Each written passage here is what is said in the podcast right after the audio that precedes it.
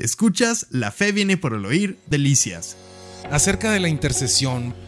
Vamos al libro de Nehemías en el capítulo 1, versículos 1 al 3. Y aquí quiero que veamos un hombre que tenía esta conciencia con respecto a su país. Nehemías era una persona que estaba con el rey Artajerjes, vivía en el palacio de Artajerjes. Era una persona que vivía en el país más poderoso de aquel entonces, bajo el mando del rey más poderoso, de los más ricos. Él vivía en el palacio, él vivía bien, su condición económica era buena, su trabajo era muy estable, o sea, él estaba en un lugar de poder y de eminencia. Eh, podríamos decir que él no necesitaba básicamente nada. Dice, palabras de Nehemías, hijo de Acalías, aconteció en el mes de Quisleo, en el año 20, estando yo en Susa, capital del reino, que vino Hanani, uno de mis hermanos, con algunos varones de Judá, y les pregunté por los judíos que habían escapado, que habían quedado de la cautividad, y por Jerusalén. Y me dijeron, el remanente, los que quedaron de la cautividad, ahí en la provincia, están en gran mal y afrenta, y el muro de Jerusalén derribado, y sus puertas quemadas a fuego. Todos hemos tenido muchas dudas acerca de quiénes somos, a dónde vamos y para qué estamos aquí. Pero tenemos buenas noticias. En la Biblia tú puedes conocer estas y más respuestas. ¿Conoces lo que Dios dice de ti? ¿Lo que ha hecho y lo que tiene para todo aquel que cree en Él? Queremos compartir contigo por los siguientes 30 minutos las buenas nuevas escritas en este libro para ti y para mí. Te invitamos a escuchar con nosotros este mensaje, en el cual estamos seguros Dios tiene algo especialmente para ti. Escuchas, la fe viene por el oír, delicias. Podríamos decir, él estaba en Susa, él estaba bien, a mí que me importa mientras yo esté bien, pero no es esa la condición de una persona, ¿verdad? De una persona que está al cuidado de su gente. Él llegó y preguntó, ¿cómo está mi gente? ¿Cómo está mi nación? ¿Cómo está Jerusalén? Le dijeron en qué condiciones se encontraba. Y nosotros podríamos decir, pues yo estoy bien ahorita, en realidad, a mí qué. Pero es por lo que estoy viendo, este hombre estaba en una condición en la que tenía la carga de su país, la carga de, la voluntad de Dios. Ahora vamos a ver más adelante, en el siguiente versículo, en el versículo 4, dice, cuando oí estas palabras, ¿qué hizo? Me senté y lloré. Hice duelo por algunos días y ayuné y oré delante del Dios de los cielos. Él está viendo la, la, condición de su nación, le dicen lo que está pasando y qué es lo que empieza a hacer. Se identifica con el dolor de su nación, con el dolor de su gente, toma esa necesidad, la toma como propia. Y esa es la cualidad de una persona que es un intercesor, de una persona que tiene cuidado. Por lo que Dios tiene cuidado, Él tiene cuidado. Vemos que este hombre ayuna, ora, está orando delante del Dios de los cielos y en el versículo 5, te ruego, oh Jehová, Dios de los cielos, fuerte, grande y temible, que guarde el pacto y la misericordia a los que le aman y guardan sus mandamientos. A los gigantes se les derrota hablando lo que Dios ha dicho, viendo la grandeza del Señor y exaltando la grandeza del Señor y no escuchando lo que ellos nos están gritando a nosotros, no escuchando lo que ellos nos están diciendo, no tomando que ellos dispongan y pongan las leyes de la batalla, sino que el Señor es el que las establece. Entonces este hombre, su oración consiste en exaltar tres características de Dios, que es fuerte, grande y temible. ¿Verdad? Ahí no está hablando amoroso, sanador, porque en ese momento no estaba buscando el amor de Dios, por decir así, no estaba necesitando que Dios sanara, sino necesitaba exaltar y entender en su corazón que Dios es grande, que Dios es fuerte y que Dios es temible. Y que Él es el que podía sacar a su pueblo de esa gran necesidad. Nosotros adoramos al Señor, alabanza. Alabanza es que nosotros exaltamos por los atributos. En el Padre nuestro empieza el Señor Jesús enseñándonos, ustedes cuando oren, oren así, Padre nuestro que estás en los cielos, santificado sea tu nombre. Empezamos inmediatamente por exaltar el nombre del Señor. Yo ese día estoy orando por sanidad y yo digo, Señor, yo te alabo porque tú eres el sanador. Señor, yo te alabo porque eres misericordioso. Y pero cuando estoy levantándome por una nación que está en apuros, entonces, Señor, yo te alabo porque eres grande. Señor, yo te alabo porque eres tremendo, porque eres invencible. Eso no hace a Dios más grande, no hace a Dios más temible, no hace a Dios más poderoso. Él sigue siendo y Él siempre lo será, pero lo hace delante de mis ojos. Cuando yo empiezo a adorar al Señor por su grandeza, dejo de ver la grandeza del enemigo y empiezo a exaltar a Dios por su grandeza y cada vez Dios se me va manifestando como lo que es un Dios grande. Yo estoy viendo los problemas, yo estoy hablando de los problemas y qué estoy haciendo. ¿Qué hablábamos la semana pasada? Los espías llegaron a la tierra, la reconocieron y empezaron a ver a los gigantes.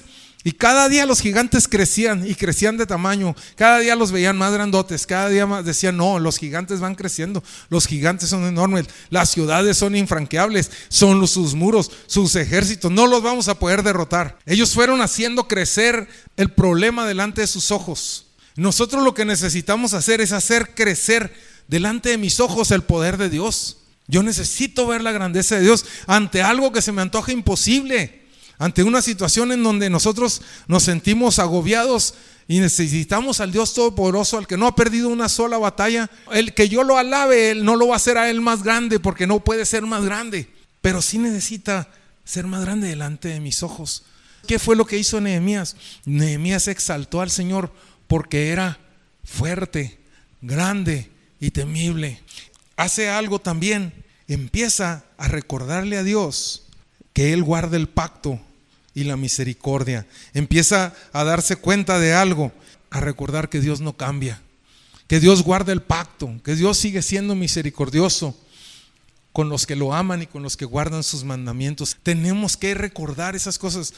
Cuando vienen las circunstancias, y empezamos a dudar que si Dios nos va a salvar o no nos va a salvar, es porque no tenemos muy firme en nuestro corazón quién es Dios. No nos hemos tomado el tiempo de alabar a Dios por su grandeza y todavía creemos que hay alguna fuerza más o menos equiparable con Dios. Como que empezamos a pensar que hay algo que puede darle la batalla al Señor en fuerza, cuando Dios es todopoderoso. Cuando Dios es omnipotente, omnipotente es que todo, todo, todo lo puede.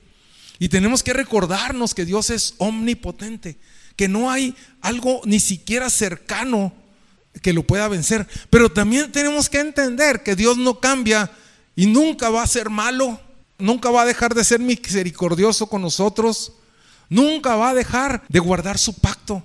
Si eso fue en aquel entonces que tenían un pacto con unas piedras, Hoy en día estamos recordando que tenemos el pacto en su sangre. El mediador del pacto que hoy tenemos con Dios, ¿quién es? Jesucristo. Entonces, el pacto que tenemos con el Padre puede ser revocado. No, porque la sangre de Cristo, esa no va a cambiar.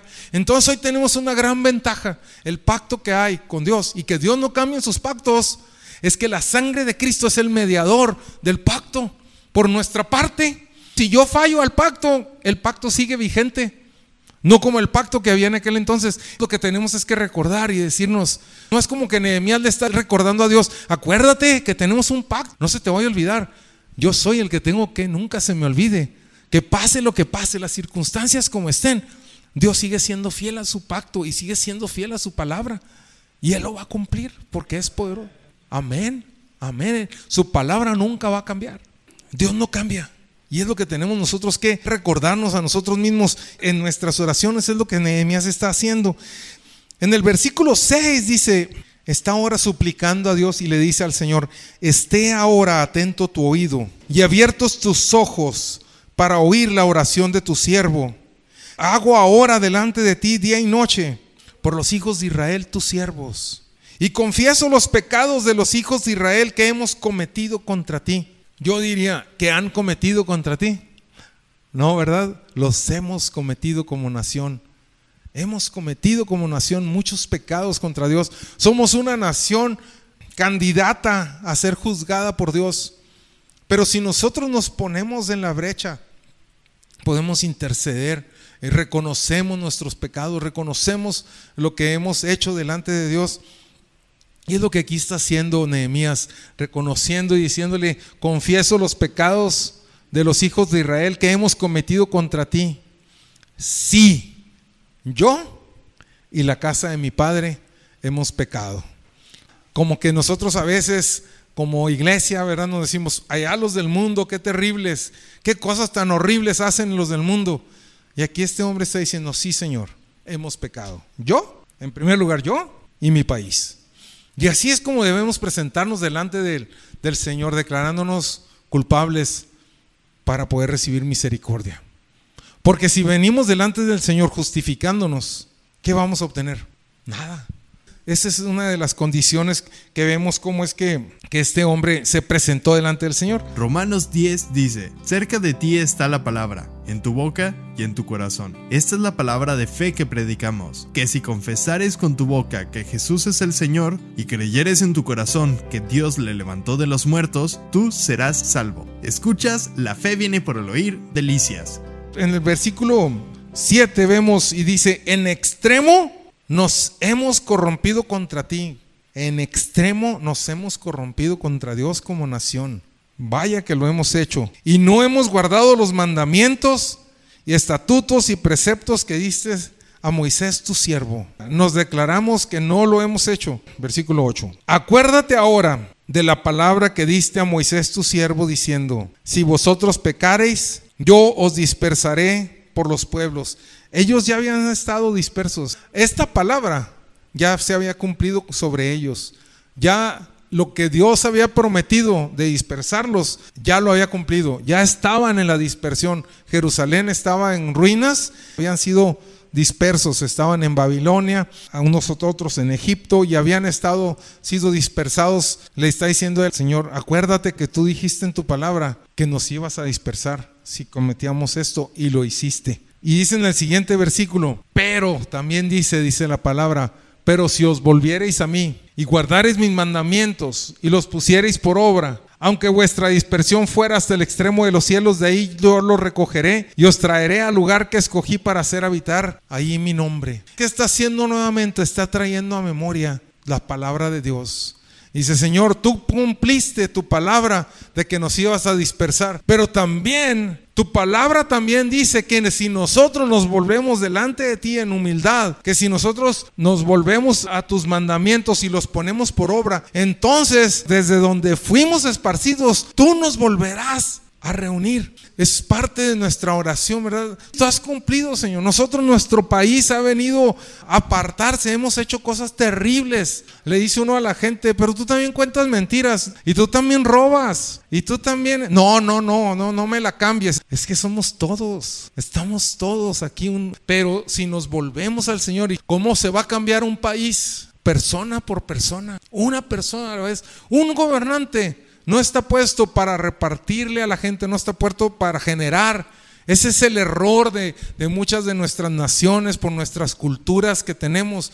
Los gobernantes no están para darnos cosas. Ellos están para poner orden y ejercer justicia, para que nosotros trabajando podamos generar riqueza. Y Dios nos bendiga. Y ellos solamente ejerzan orden. Y no están puestos para repartir riqueza, no están puestos para generar riqueza. Un gobierno nunca lo va a dar porque no es para lo que fue puesto. La forma en que nosotros vamos a generar riqueza es trabajando y recibiendo y siendo buenos administradores. Esa es la forma. Entonces no estemos esperando que una persona venga y cambie eso, sino que cada uno lo vamos a tener que ir cambiando. Pero nosotros lo que tenemos que ir haciendo es haciendo nuestra parte. Quede quien quede de gobernante, porque no nos debe de importar quién quede en realidad. Lo que nos debe de importar es que el Señor sigue siendo el Señor de México. Nosotros lo que tenemos que seguir haciendo es lo mismo, intercediendo, orando y haciendo nuestra parte cada día mejor. Cada día debemos buscar la comunión con el Señor Jesús. Y al buscar esa comunión con el Señor Jesús, nuestros caminos van mejorando, nuestra vida va cambiando, nuestro entorno, nuestra influencia sobre nuestros hijos, sobre las personas que nos rodean, va cambiando, la atmósfera a nuestro alrededor va cambiando. Creamos un ambiente de paz. Pero si somos personas que nos decimos cristianos, a mí me ha pasado así, llego a algún negocio, me hacen la guerra, pero terrible y siempre están sembrando discordia y luego de repente me topo con que son cristianas ya me empiezan a hablar así bien en el idioma cristiano, digo yo, pues mejor sigue hablando en el otro idioma, pero pórtate como cristiano, por favor, o sea, ejerce, haz una influencia del reino de los cielos aquí, no estés sembrando discordia, no estés sembrando ese tipo de, de situaciones, ¿sí me explico? Lo que un cristiano se caracteriza ¿Qué dijo el Señor Jesús? Que nosotros somos la luz del mundo y somos la sal de la tierra. Por eso nos hemos de caracterizar, seamos eso, no lo contrario, ¿verdad? Como lo que aquí Nehemías está diciendo, dice, Señor, acuérdate que tú dijiste que si nosotros nos volvemos a ti y obedecemos tu palabra, tú nos recogerás de nuevo, que es algo personal. Yo no puedo hacer influenciar eso en ninguno de ustedes. Cada uno de nosotros tenemos que tomar esa decisión puedo tratar de influenciar en el sentido de lo que estamos haciendo, exhortándonos a, buscar del Señor, a todo aquello. Pero a la hora de la decisión, ¿quién va a decidir? Cada uno de nosotros. Cada uno vamos a decidirlo. Y no vamos a estar revisando a ver quién sí y quién no, porque no se trata de eso. Se trata de cada uno. Nehemías está reconociendo delante de Dios por qué están en esa condición. Dice, estamos dispersos porque desobedecimos a Dios. ¿Por qué está México como está? Porque hemos desobedecido al Señor. Interceder por nuestros gobernantes, estar orando por ellos, estar hablando sobre ellos. Cada uno de nosotros tenemos una responsabilidad sobre nuestro gobierno. Nosotros, nuestra responsabilidad es estar orando por ellos. Ellos un día van a dar cuentas a Dios, eso es lo más tremendo para ellos, porque dice que ellos están puestos por Dios. Entonces, nosotros vemos en la parábola de los talentos que el Señor le dio 10 talentos a uno, le dio 5 talentos a otro, le dio uno a otro.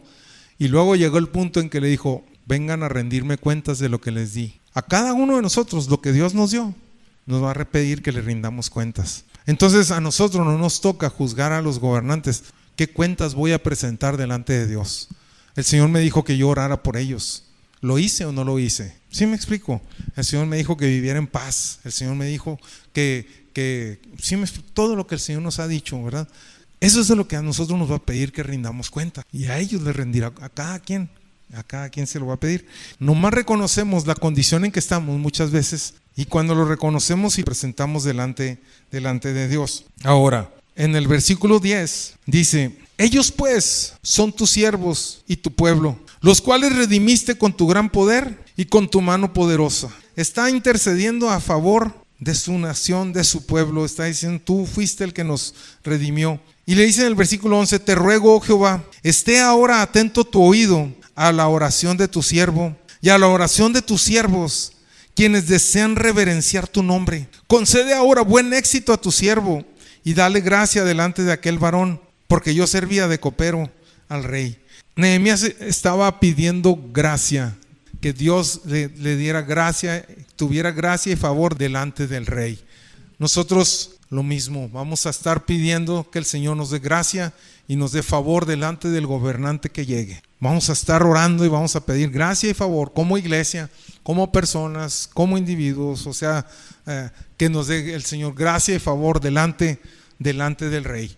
Ese es básicamente lo que, lo que va a ser nuestra, nuestra oración y nuestra actitud. Seguimos la historia y en el capítulo 2 vemos que sí encontró gracia y favor. Nehemías sí encontró gracia delante del rey y encontró favor. Versículo 10 dice, pero oyéndolo Sanbalat Oronita y Tobías, el siervo amonita, son enemigos de Israel, les disgustó en extremo que viniese alguno para procurar el bien de los hijos de Israel. Cuando nosotros nos paramos a interceder, a actuar a favor de la nación, actuar a favor de la iglesia, actuar a favor de nuestros hermanos, siempre nos vamos a encontrar un disgusto bastante grande.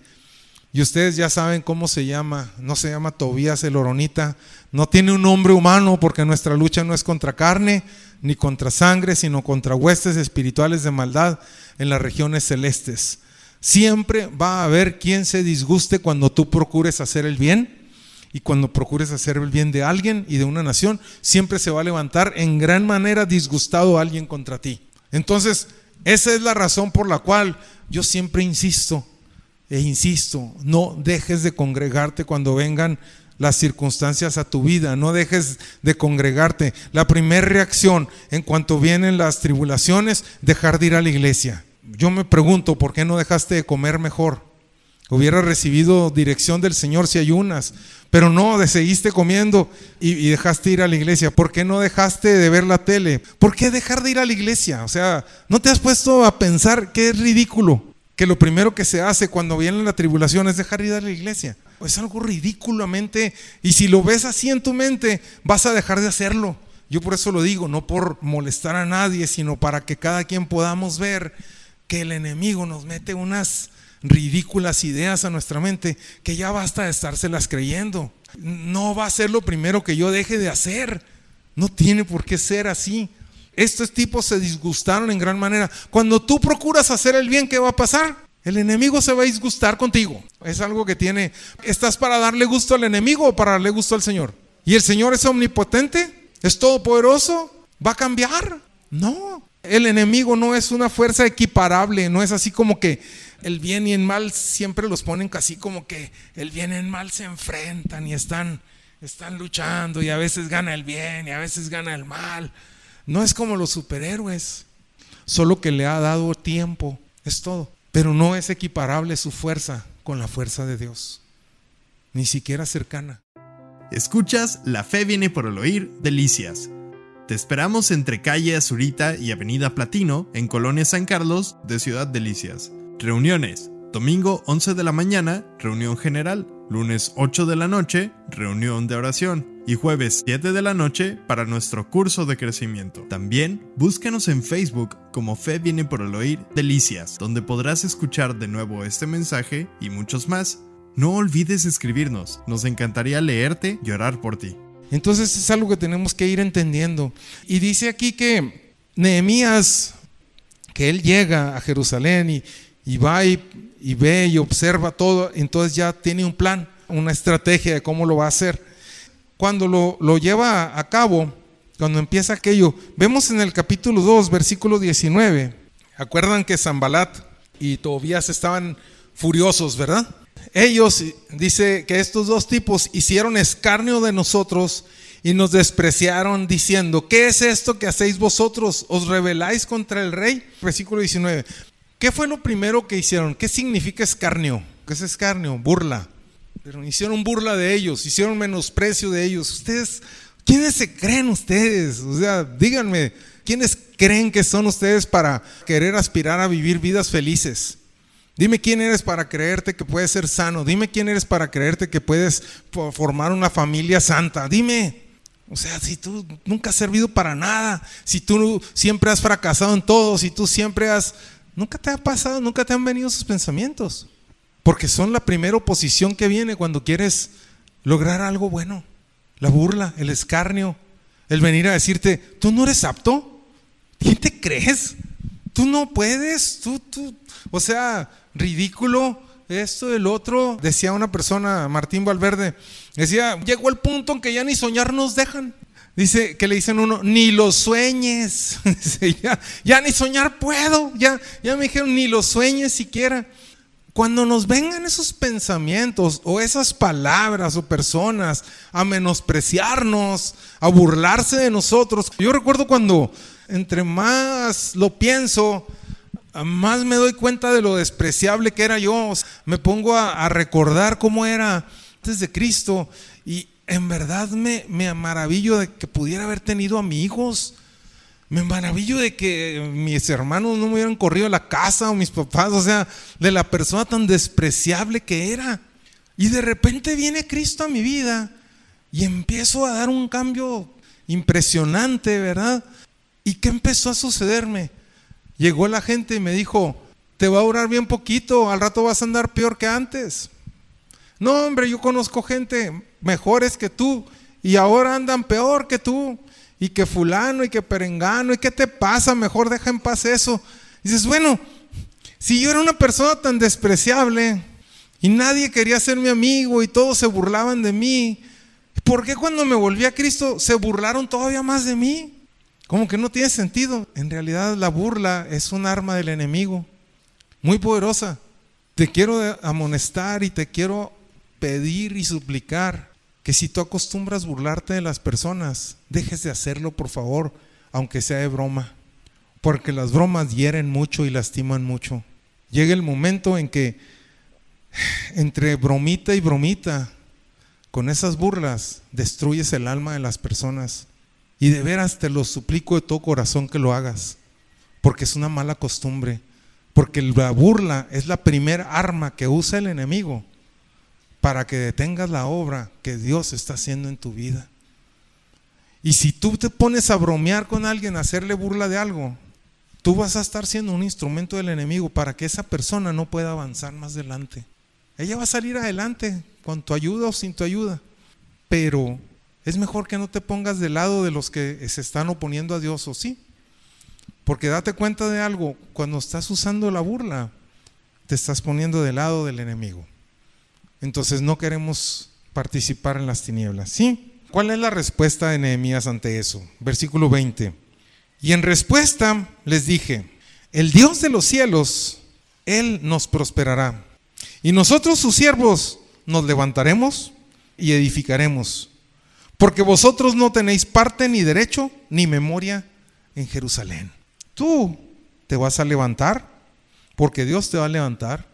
Tú vas a prosperar porque Dios te va a prosperar. Tú vas a edificar y formar una vida fructífera. Vas a formar una familia santa y poderosa dentro del reino de los cielos. Y vas a llevar una vida fructífera. Y eso es lo que tienes que hacer y levantarte y decirle a esas palabras. No que se lo grites a las personas, dítelo a ti mismo y díselo a, a ese enemigo. Y no se lo estés a dice y dice a cada rato, nomás díselo una vez, pero las demás veces dítelo a ti mismo. ¿Sí me explico? O sea, hay que, hay que pararnos firmes en lo que somos y entender que la promesa de Dios es lo que, lo que nos ha dicho. Ante la burla, ante el menosprecio, es lo que tenemos que hacer. Ese tipo de complejos de inferioridad nos llevan a, hacer cosas muy terribles, porque nos llevan a hacer cosas ridículas para agradar a los demás. Nos llevan a hacer cosas, o sea, para que el grupo nos acepte, yo voy a hacer cosas.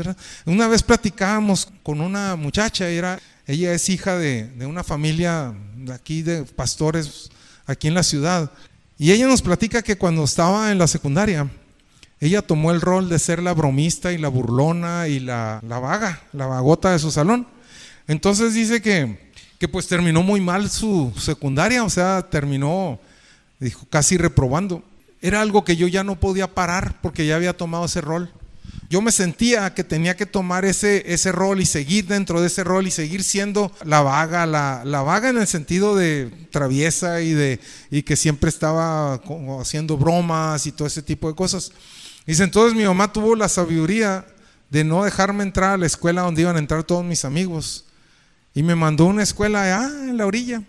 Dice, vino a mi mente y me dije, ¿cómo estaré para que ni mi mamá me tenga confianza? Dijo, y eso me hizo volver en mí. Y empecé a, a poner atención a las clases. Y luego empecé a elaborar planes y estrategias. Dice, había una materia que yo sabía que él iba a reprobar, porque no, no, no tenía, no tenía fundamentos, nunca había estudiado, dijo, me la había, llegado aquí de milagro. Dijo, entonces fui con el, el maestro y le, dije, ¿me deja dar una presentación especial? Y dijo, sí, dala. Dice, entonces la hice tipo la escuelita. Dice, básicamente les puse a hacer lo mismo que me enseñaron a mí en la escuelita. Y el maestro me exentó en esa materia, porque tuve esa, esa iniciativa. Dice, y eso me dio tanto ánimo que cambié de rol. Entonces de ser el rol de la vaga, empecé a tomar un rol de una persona con iniciativa y que tomé el liderazgo tomé liderazgo en la clase y mi rol cambió por completo. Y eso me dijo, no, sí, sí puedo estudiar una carrera profesional. Y terminó la carrera y ahora está trabajando y está, están en una iglesia, ellos pastoreando. Y, dice, pero si no hubiera sido porque no me desengancho de ese rol que yo tenía, ahí estaba todavía. Y ese es algo que tenemos que desengancharnos de ese rol que nos han impuesto.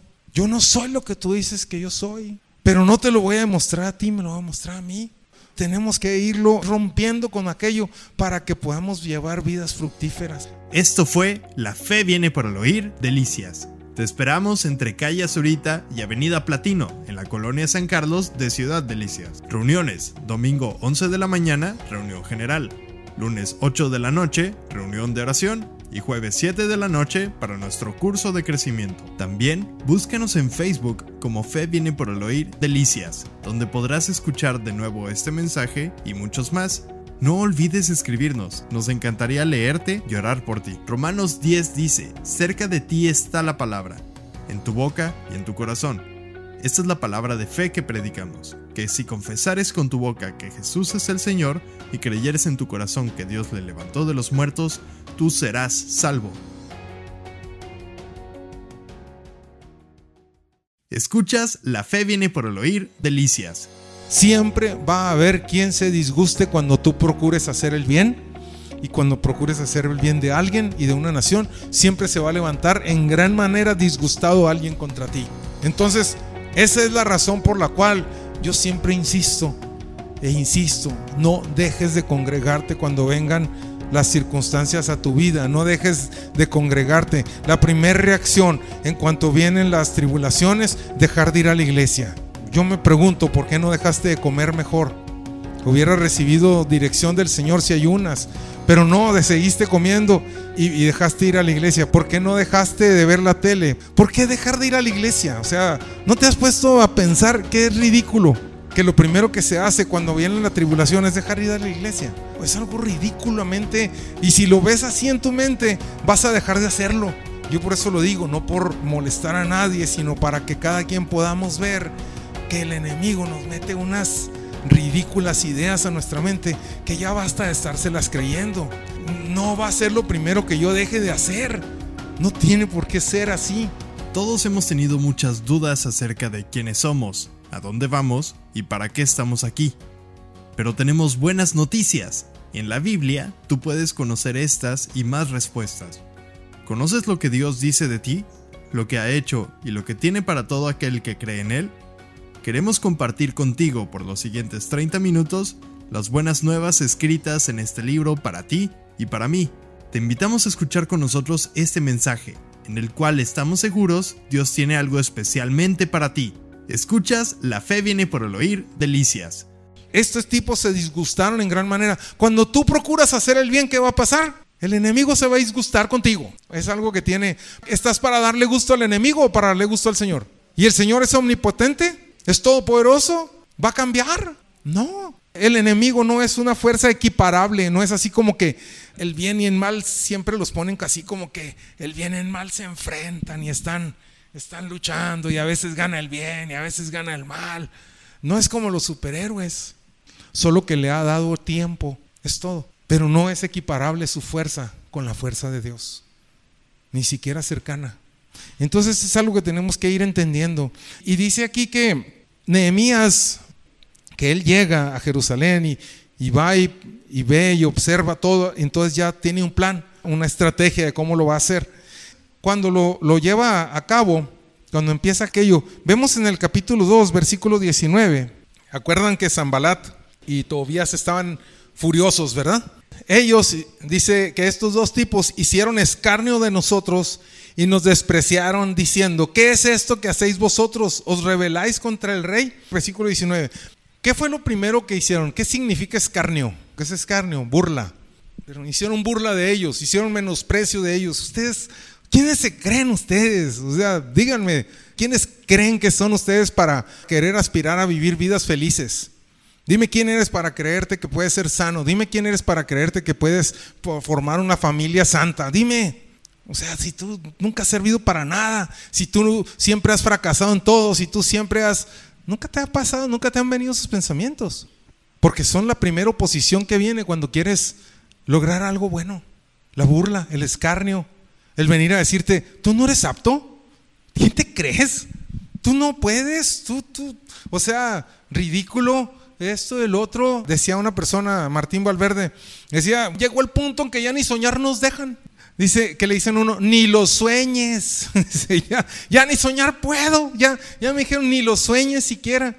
Cuando nos vengan esos pensamientos o esas palabras o personas a menospreciarnos, a burlarse de nosotros. Yo recuerdo cuando entre más lo pienso, más me doy cuenta de lo despreciable que era yo. Me pongo a, a recordar cómo era antes de Cristo y en verdad me, me maravillo de que pudiera haber tenido amigos. Me maravillo de que mis hermanos no me hubieran corrido a la casa o mis papás, o sea, de la persona tan despreciable que era. Y de repente viene Cristo a mi vida y empiezo a dar un cambio impresionante, ¿verdad? ¿Y qué empezó a sucederme? Llegó la gente y me dijo, te va a durar bien poquito, al rato vas a andar peor que antes. No, hombre, yo conozco gente mejores que tú y ahora andan peor que tú y que fulano y que perengano y qué te pasa, mejor deja en paz eso. dices, bueno, si yo era una persona tan despreciable y nadie quería ser mi amigo y todos se burlaban de mí, ¿por qué cuando me volví a Cristo se burlaron todavía más de mí? Como que no tiene sentido. En realidad la burla es un arma del enemigo, muy poderosa. Te quiero amonestar y te quiero pedir y suplicar que si tú acostumbras burlarte de las personas, dejes de hacerlo, por favor, aunque sea de broma. Porque las bromas hieren mucho y lastiman mucho. Llega el momento en que entre bromita y bromita, con esas burlas, destruyes el alma de las personas. Y de veras te lo suplico de todo corazón que lo hagas, porque es una mala costumbre, porque la burla es la primera arma que usa el enemigo para que detengas la obra que Dios está haciendo en tu vida. Y si tú te pones a bromear con alguien, a hacerle burla de algo, tú vas a estar siendo un instrumento del enemigo para que esa persona no pueda avanzar más adelante. Ella va a salir adelante con tu ayuda o sin tu ayuda, pero es mejor que no te pongas del lado de los que se están oponiendo a Dios, ¿o sí? Porque date cuenta de algo, cuando estás usando la burla, te estás poniendo del lado del enemigo. Entonces no queremos participar en las tinieblas, ¿sí? ¿Cuál es la respuesta de Nehemías ante eso? Versículo 20. Y en respuesta les dije, el Dios de los cielos, Él nos prosperará. Y nosotros sus siervos nos levantaremos y edificaremos porque vosotros no tenéis parte ni derecho ni memoria en Jerusalén. Tú te vas a levantar porque Dios te va a levantar. Tú vas a prosperar porque Dios te va a prosperar. Tú vas a edificar y formar una vida fructífera. Vas a formar una familia santa y poderosa dentro del reino de los cielos. Y vas a llevar una vida fructífera. Y eso es lo que tienes que hacer y levantarte y decirle a esas palabras. No que se lo grites a las personas, dítelo a ti mismo y díselo a, ese enemigo. Y no se lo estés a dice y dice a cada rato, nomás díselo una vez, pero las demás veces dítelo a ti mismo. ¿Sí me explico? O sea, hay que, hay que pararnos firmes en lo que somos y entender que la promesa de Dios es lo que, lo que nos ha dicho. Ante la burla, ante el menosprecio, es lo que tenemos que hacer. Ese tipo de complejos de inferioridad nos llevan a, hacer cosas muy terribles, porque nos llevan a hacer cosas ridículas para agradar a los demás. Nos llevan a hacer cosas, o sea, para que el grupo nos acepte, yo voy a hacer cosas. Una vez platicábamos con una muchacha, era, ella es hija de, de una familia de aquí de pastores aquí en la ciudad, y ella nos platica que cuando estaba en la secundaria, ella tomó el rol de ser la bromista y la burlona y la, vaga, la vagota de su salón. Entonces dice que, que pues terminó muy mal su secundaria, o sea, terminó, dijo, casi reprobando. Era algo que yo ya no podía parar porque ya había tomado ese rol. Yo me sentía que tenía que tomar ese, ese rol y seguir dentro de ese rol y seguir siendo la vaga, la, la vaga en el sentido de traviesa y, de, y que siempre estaba haciendo bromas y todo ese tipo de cosas. Dice, entonces mi mamá tuvo la sabiduría de no dejarme entrar a la escuela donde iban a entrar todos mis amigos. Y me mandó a una escuela allá en la orilla. Dice, vino a mi mente y me dije, ¿cómo estaré para que ni mi mamá me tenga confianza? Dijo, y eso me hizo volver en mí y empecé a, poner atención a las clases. Y luego empecé a elaborar planes y estrategias. Dice, había una materia que yo sabía que él iba a reprobar, porque no, no, no tenía, no tenía fundamentos, nunca había estudiado, dijo, me había, llegado aquí de milagro. Dijo, entonces fui con el, maestro y le, dije, ¿me deja dar una presentación especial? Y dijo, sí, dala. Dice, entonces la hice tipo la escuelita. Dice, básicamente les puse a hacer lo mismo que me enseñaron a mí en la escuelita. Y el maestro me exentó en esa materia, porque tuve esa, esa iniciativa. Dice, y eso me dio tanto ánimo que cambié de rol. Entonces de ser el rol de la vaga, empecé a tomar un rol de una persona con iniciativa y que tomé el liderazgo. Tomé liderazgo en la clase. Y mi rol cambió por completo. Y eso me dijo, no, sí, sí puedo estudiar una carrera profesional. Y terminó la carrera y ahora está trabajando y está, están en una iglesia, ellos pastoreando. Y, dice, pero si no hubiera sido porque no me desengancho de ese rol que yo tenía, ahí estaba todavía. Y ese es algo que tenemos que desengancharnos de ese rol que nos han impuesto. Yo no soy lo que tú dices que yo soy, pero no te lo voy a demostrar a ti, me lo voy a mostrar a mí.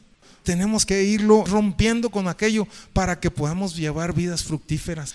Romanos 10 dice, cerca de ti está la palabra, en tu boca y en tu corazón. Esta es la palabra de fe que predicamos, que si confesares con tu boca que Jesús es el Señor y creyeres en tu corazón que Dios le levantó de los muertos, tú serás salvo. Escuchas, la fe viene por el oír, delicias.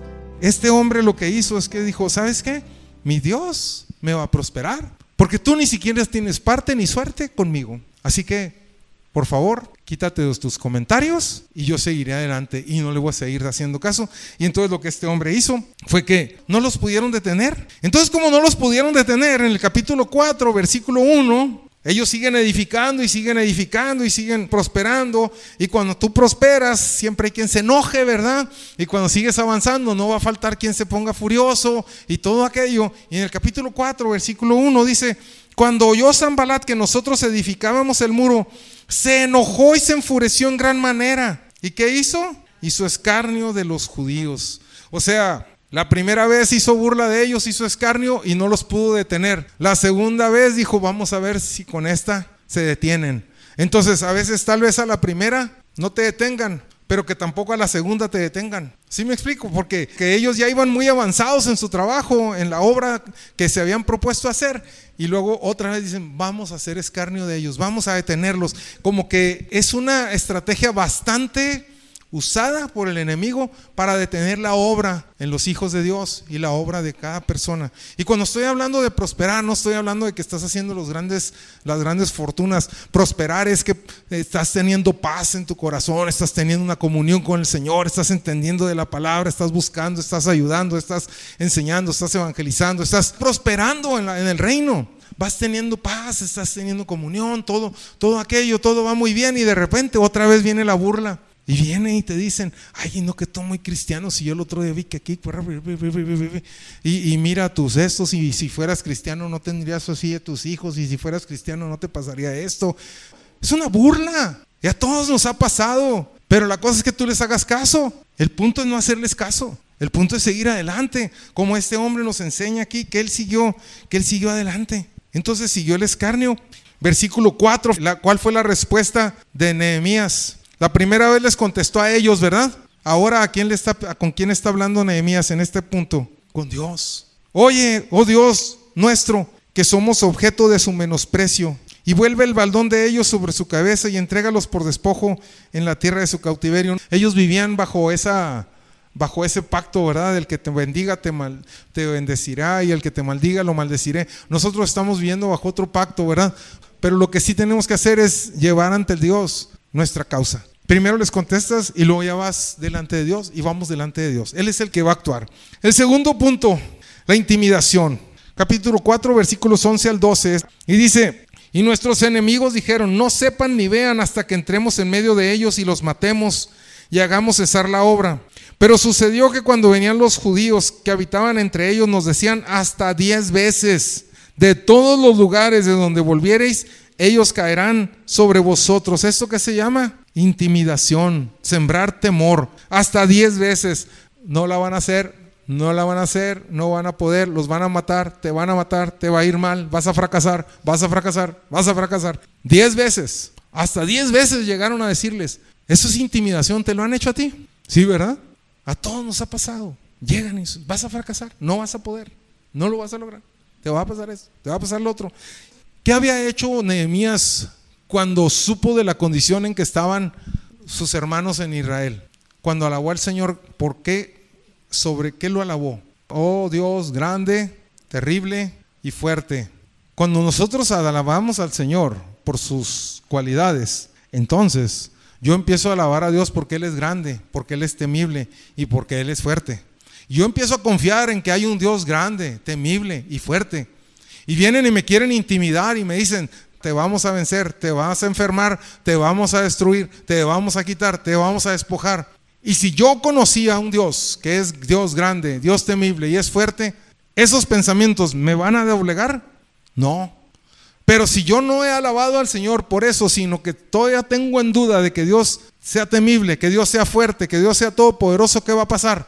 Me voy a sentir que me voy a morir, que me voy a enfermar, que voy a fracasar, que no lo voy a lograr. ¿Se acuerdan que cuando hablábamos de los gigantes, que son los que vienen a causar una intimidación sobre nosotros, ¿qué es lo primero que vienen a hacer? Hablarnos. Decir, no, no, ¿quién te crees tú? No, ¿quién sabe que? No, esto, no, lo otro. ¿Y nosotros qué tenemos que hacer en respuesta? Hablar, pero hablar lo que Dios ha dicho. Hablar lo que el Señor ha dicho. Nehemías conocía eso. Vemos en el versículo 13, dice, entonces, por las partes bajas del lugar, detrás del muro y en los sitios abiertos, puse al pueblo por familias con sus espadas, con sus lanzas y con sus arcos. ¿Qué hizo este hombre? Los puntos débiles, las áreas débiles que tenían, puso a las personas con sus arcos, con sus armas, por familias. Esto nos habla de que cuando viene el, temor, no debemos aislarnos, sino al contrario. Nehemías lo que hizo fue que los agrupó, los fue agrupando para que se apoyaran unos a otros. Nosotros cuando estamos bajo este asedio del temor y de las amenazas, no debemos aislarnos, ni tampoco debemos juntarnos con personas igual de temerosas que están bajo la intimidación igual que nosotros, sino que debemos unirnos con personas en fe, que tienen sus espadas desenvainadas, que están dispuestas a interceder con nosotros, que han vencido. Este hombre dice en las partes que estaban en los sitios abiertos y en las partes bajas del muro, o sea, por donde se podían brincar los enemigos, en las áreas débiles que tenemos, hay que unirnos. Todos sabemos que tenemos un, un momento difícil, ¿verdad? Yo me acuerdo una vez que escuché a una persona hablar acerca de que cuando tú te conviertes a Cristo y si tenías problemas con el alcohol, Dice, no agarres un trabajo de cantinero. No pongas un expendio de cerveza. O sea, aléjate del alcohol completamente. Si tienes problemas con las faldas, no te des libertades con las mujeres. O sea, no nomás habla lo que es y se acabó. Si tienes problemas de robar, no tomes un trabajo de cajero. Ni algo de confianza donde estés solo. O sea, tú sabes, tú te conoces que tienes un problema con lo que no es tuyo. Pon a alguien junto contigo para que te ayude a no caer en eso. ¿Sí me explico? Nosotros conocemos nuestros puntos flacos y en esos puntos flacos tenemos que unirnos a otras personas para que nos hagan nos hagan fuertes, es lo que es lo que este hombre es lo que este hombre hizo. No unidos no podían ser derrotados. En el versículo 14 dice, "Después miré y me levanté y dije a los nobles y a los oficiales y al resto del pueblo, no teman delante de ellos." Estaban siendo acosados por temor, ¿verdad? Y que les dijo, no teman delante de ellos. Acuérdense del Señor, que es grande y temible. ¿Se acuerdan a quién había estado exaltando Nehemías? Al Dios que es grande y temible. Ahora les está enseñando a ellos, miren, acuérdense que tenemos un Dios grande y temible. Yo lo conozco y quiero que ustedes también se acuerden que tienen un Dios grande y temible. ¿Qué quiere decir temible? Que el enemigo le tiene terror a él. Nosotros no estamos para tenerle terror al enemigo, el enemigo está para tenerle terror a nuestro Dios. Nuestro Dios es temible, bastante temible. Le temen todos los seres, todo, no hay nada que no le tema a Dios. Dios es temible y nosotros deberíamos tener temor de Jehová también cuando hacemos tonterías. Debemos tener temor de Él. Entonces Dios es temible. Dice, acuérdense. Y luego dice, Peleen por sus hermanos, por vuestros hijos, por vuestras hijas, por vuestras mujeres, por vuestras casas. O sea, hay que pelear por lo nuestro. Acuérdate que el Señor es grande y que es temible. No te dejes vencer. Acuérdate que Él es grande y que es temible. Y pelea por lo que es tuyo. Párate firme en lo que te pertenece. Pelea por tus hijos. Pelea por tu esposa. Pelea por, por tus hermanos. Pelea por tus mujeres. Pelea por sus casas. Pelea por tu nación. Acuérdate que el Dios es grande y es temible. Pelea por eso. Estamos hablando, ¿cómo vamos a pelear? ¿Nos vamos a ir mañana a tomar las calles? No, Señor. Vamos a pelearlo en oración. Vamos a pelearlo parándonos firmes en lo que nos pertenece. Si Dios te ha dicho, la paz os dejo y la paz os doy, y viene una noticia y te empieza a perturbar la paz y te empieza a perturbar la paz, ¿por qué es por lo que vas a luchar? Por la paz que ya es tuya, pelea por lo tuyo. La paz es tuya, ¿sí o no? Yo no tengo por qué vivir temor, no tengo por qué vivir obsesionado, no tengo por qué vivir en ansiedad. Porque el Señor me ha dado paz. La paz es mía. Entonces, ¿qué hago yo? Yo empiezo a luchar por la paz. Y digo, el Señor es mi paz, tú eres mi paz. Y lo que venga a perturbarme, yo lucho porque ella es mía. Yo no me alejo de esa paz. Y el Señor ha prometido tantas cosas. Entonces Nehemías está diciéndole ante la intimidación, pelea por lo que es tuyo. Defiéndete, párate firme ante lo que es tuyo. Escuchas La Fe viene por el oír, Delicias. Te esperamos entre calle Azurita y Avenida Platino, en Colonia San Carlos, de Ciudad Delicias. Reuniones. Domingo 11 de la mañana, reunión general. Lunes 8 de la noche, reunión de oración. Y jueves 7 de la noche para nuestro curso de crecimiento. También búscanos en Facebook como Fe viene por el oír Delicias, donde podrás escuchar de nuevo este mensaje y muchos más. No olvides escribirnos, nos encantaría leerte y orar por ti. Nehemías 6, versículos 1 al 4. La siguiente, primero fue la burla y el desprecio. La segunda fue la intimidación por medio del temor. La tercera, cuando oyeron Zambalat y Tobías y Gesem el árabe y los demás de nuestros enemigos, que yo había edificado el muro y que no quedaba en él portillo, aunque hasta aquel tiempo no había puesto las hojas de las puertas, o sea, ya terminó el muro. Ya no más faltan las puertas. Zambalat y Gesem son los mismos de siempre, ¿se fijan? Enviaron a decirme, ven y reunámonos en alguna de las aldeas en el campo de Ono. Mas ellos habían pensado hacerme mal. ¿Qué es lo que querían hacer estos tipos con eso? Distraerlo. Distraerlo de lo que estaba haciendo, que no terminara lo que estaba haciendo. Las distracciones son una arma bien tremenda del enemigo. Estás tú trabajando en algo, estás estás levantándote a orar. Oíamos una predicación de una persona, ¿verdad? Que decía que se levantaba todos los días a las 3 de la mañana a orar. Y todos los días dice, y tenía un refrigerio con el Espíritu de Dios bien tremendo. Bendecía mi casa, bendecía a mis hijos, me levantaba, me paseaba por la casa, mis hijos dormidos los bendecía, mi esposa, mi casa. Dice, y había una armonía en mi casa, había en mi casa una, un ambiente tan bonito, tan tremendo. Dice, y de repente no sé ni cómo, pero dejé de hacerlo. No sé ni qué día ni cómo. ¿Cómo logra el enemigo que dejes de hacer lo bueno? Distrayéndote, te distraes. O sea. Bien sencilla táctica. El otro día me pasó, iba yo distraído. Y de repente dije, esa barda no estaba aquí.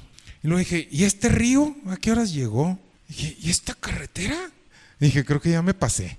Y ya empecé a reconocer, dije, ah, caray, ya estoy llegando a Iturralde, este es el río de la Chona. Ah, ya me pasé hace un chorro. Dije, ¿a qué horas pasé esto? ¿A qué horas pasé esto otro? ¿A qué horas? Distraído. Nunca me di cuenta.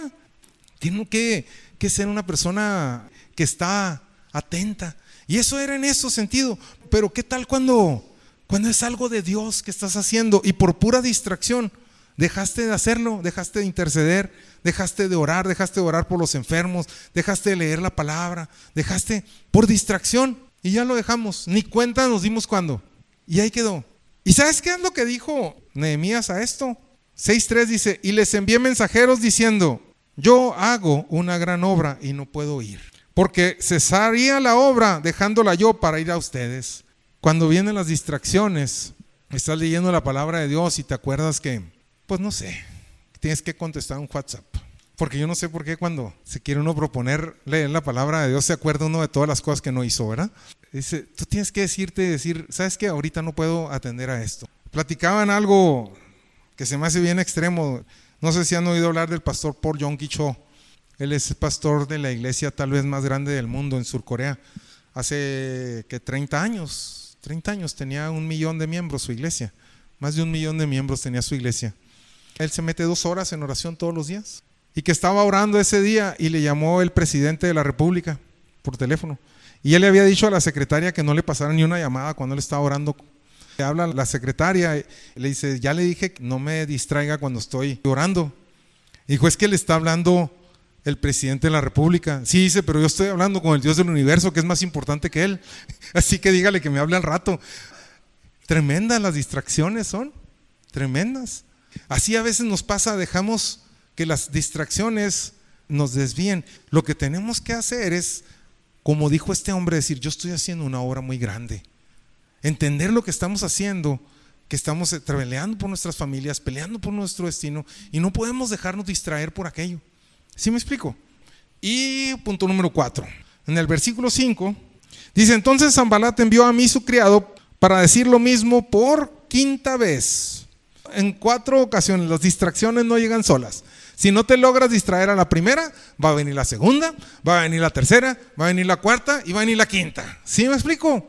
No va a cesar. ¿Se fijan cómo el enemigo es, es latoso? En todos los casos, fue diez veces, fue once veces asustarlo, fue a distraerlo cuatro veces, fue a distraerlo cinco veces, fue y le dijo tantas veces, nos da cuenta de la naturaleza de nuestro enemigo y de la oposición que estamos encontrando cuando nosotros nos queremos parar como intercesores por nuestra nación, cuando nos queremos parar por lo que estamos haciendo. ¿Sí me explico? Y le vino la quinta vez con una carta abierta en su mano en la cual estaba escrito, se ha oído entre las naciones y Gasmo lo dice, que tú y los judíos piensan rebelarse y que por eso edificas tú el muro con la mira, según estas palabras, de ser tú su rey. Y que has puesto profetas que proclamen acerca de ti en Jerusalén diciendo, hay rey en Judá, y ahora serán oídas del rey las tales palabras, ven, por tanto, y consultemos juntos. O sea, mira, o sea, ¿qué estaban haciendo? Lo estaban infamando. Estaban diciendo cosas de él que no eran ciertas. Pero si tú vienes y vamos a platicar, entonces vamos a negociar y entonces ya el rey no se va a dar cuenta de lo que están diciendo de ti, cuando ni siquiera es cierto lo que están diciendo de ti, para que te distraigas de lo que estás haciendo. O sea, si no logra distraerte a la primera, te van a infamar, te van a, difamar, para que entonces sí les pongas atención. Lo que hizo Nehemías, versículo 14 dice, acuérdate Dios mío de Tobías y de Zambalat conforme a estas cosas que hicieron. También acuérdate de Noadías profetiza y de los otros profetas que procuraban infundirme miedo. Versículo 15 se me hace tremendo. Fue terminado pues el muro el 25 del mes de Elul en 52 días. Wow. ¿Saben cuántos años llevaba ese muro derribado? Más de 100 años. Habían venido a quererlo levantar y no habían podido. Habían querido quererlo levantar y no habían podido. Ciro lo había detenido la obra. Y en 52 días, Nehemías lo levantó. Y tenía 100 años tirado. Y no dice la escritura que nosotros, nosotros seremos restauradores de portillos y que restauraremos las, las ruinas de los antepasados. Esto estaba en ruinas. Pero vemos la oposición por la que tuvo que pasar Nehemías. Entonces vemos cómo es que algo que había tomado más de 100 años en 52 días, con la ayuda de Dios, y no sin oposición, sino con gran oposición, se logró llevar a cabo. Y hay muchas cosas en tu vida que tú estás luchando por tu familia, por la siguiente generación, cosas que, que dices, esto tiene que terminar ya en mi generación, ya no va a pasar más adelante. Y estamos luchando por eso. Y estamos luchando en nuestro país por muchas situaciones, estamos luchando en la iglesia, estamos luchando en muchas, por muchas áreas, aún en mi vida. Esto ya me ha venido pasando por años y años y años y ya basta de esto. Ya vamos a tomar un rumbo diferente. Pero viene la oposición, viene la oposición. Y ya vimos cuántos tipos de oposición pueden venir y cómo debemos nosotros responder ante todo aquello para que puedas decir, como dice aquí, y fue terminado el muro el 25 del mes de Lula en 52 días. Y terminó aquello y la obra que el Señor se había propuesto hacer en tu vida, hoy está dando fruto. ¿Sí me explico? Ese es el punto de lo que hoy queríamos tratar, de que va a haber gran oposición cuando tú te quieras levantar como un intercesor. Cuando nos levantamos a interceder por México, vaya, en cuanto empezamos, se desató el infierno pero hemos permanecido y vamos a permanecer firmes, fieles, esforzándonos, peleando por nuestras familias. Esa tierra nos pertenece a todos nosotros, Dios nos la dio por herencia y vamos a pararnos firmes en ella, pero nosotros tenemos que seguir orando al Señor. Nadie se va a apoderar de lo que es nuestro. Y tenemos que seguir, encontrar que hay, hay mucha oposición para eso, pero tenemos que luchar por eso. Y vamos a pararnos firmes. Esto fue La Fe viene por el oír, Delicias. Te esperamos entre calle Azurita y Avenida Platino, en la colonia San Carlos de Ciudad Delicias. Reuniones, domingo 11 de la mañana, reunión general. Lunes 8 de la noche, reunión de oración. y jueves 7 de la noche para nuestro curso de crecimiento. También búscanos en Facebook como Fe viene por el oír Delicias, donde podrás escuchar de nuevo este mensaje y muchos más. No olvides escribirnos, nos encantaría leerte y orar por ti. Romanos 10 dice, cerca de ti está la palabra, en tu boca y en tu corazón. Esta es la palabra de fe que predicamos, que si confesares con tu boca que Jesús es el Señor y creyeres en tu corazón que Dios le levantó de los muertos, tú serás salvo.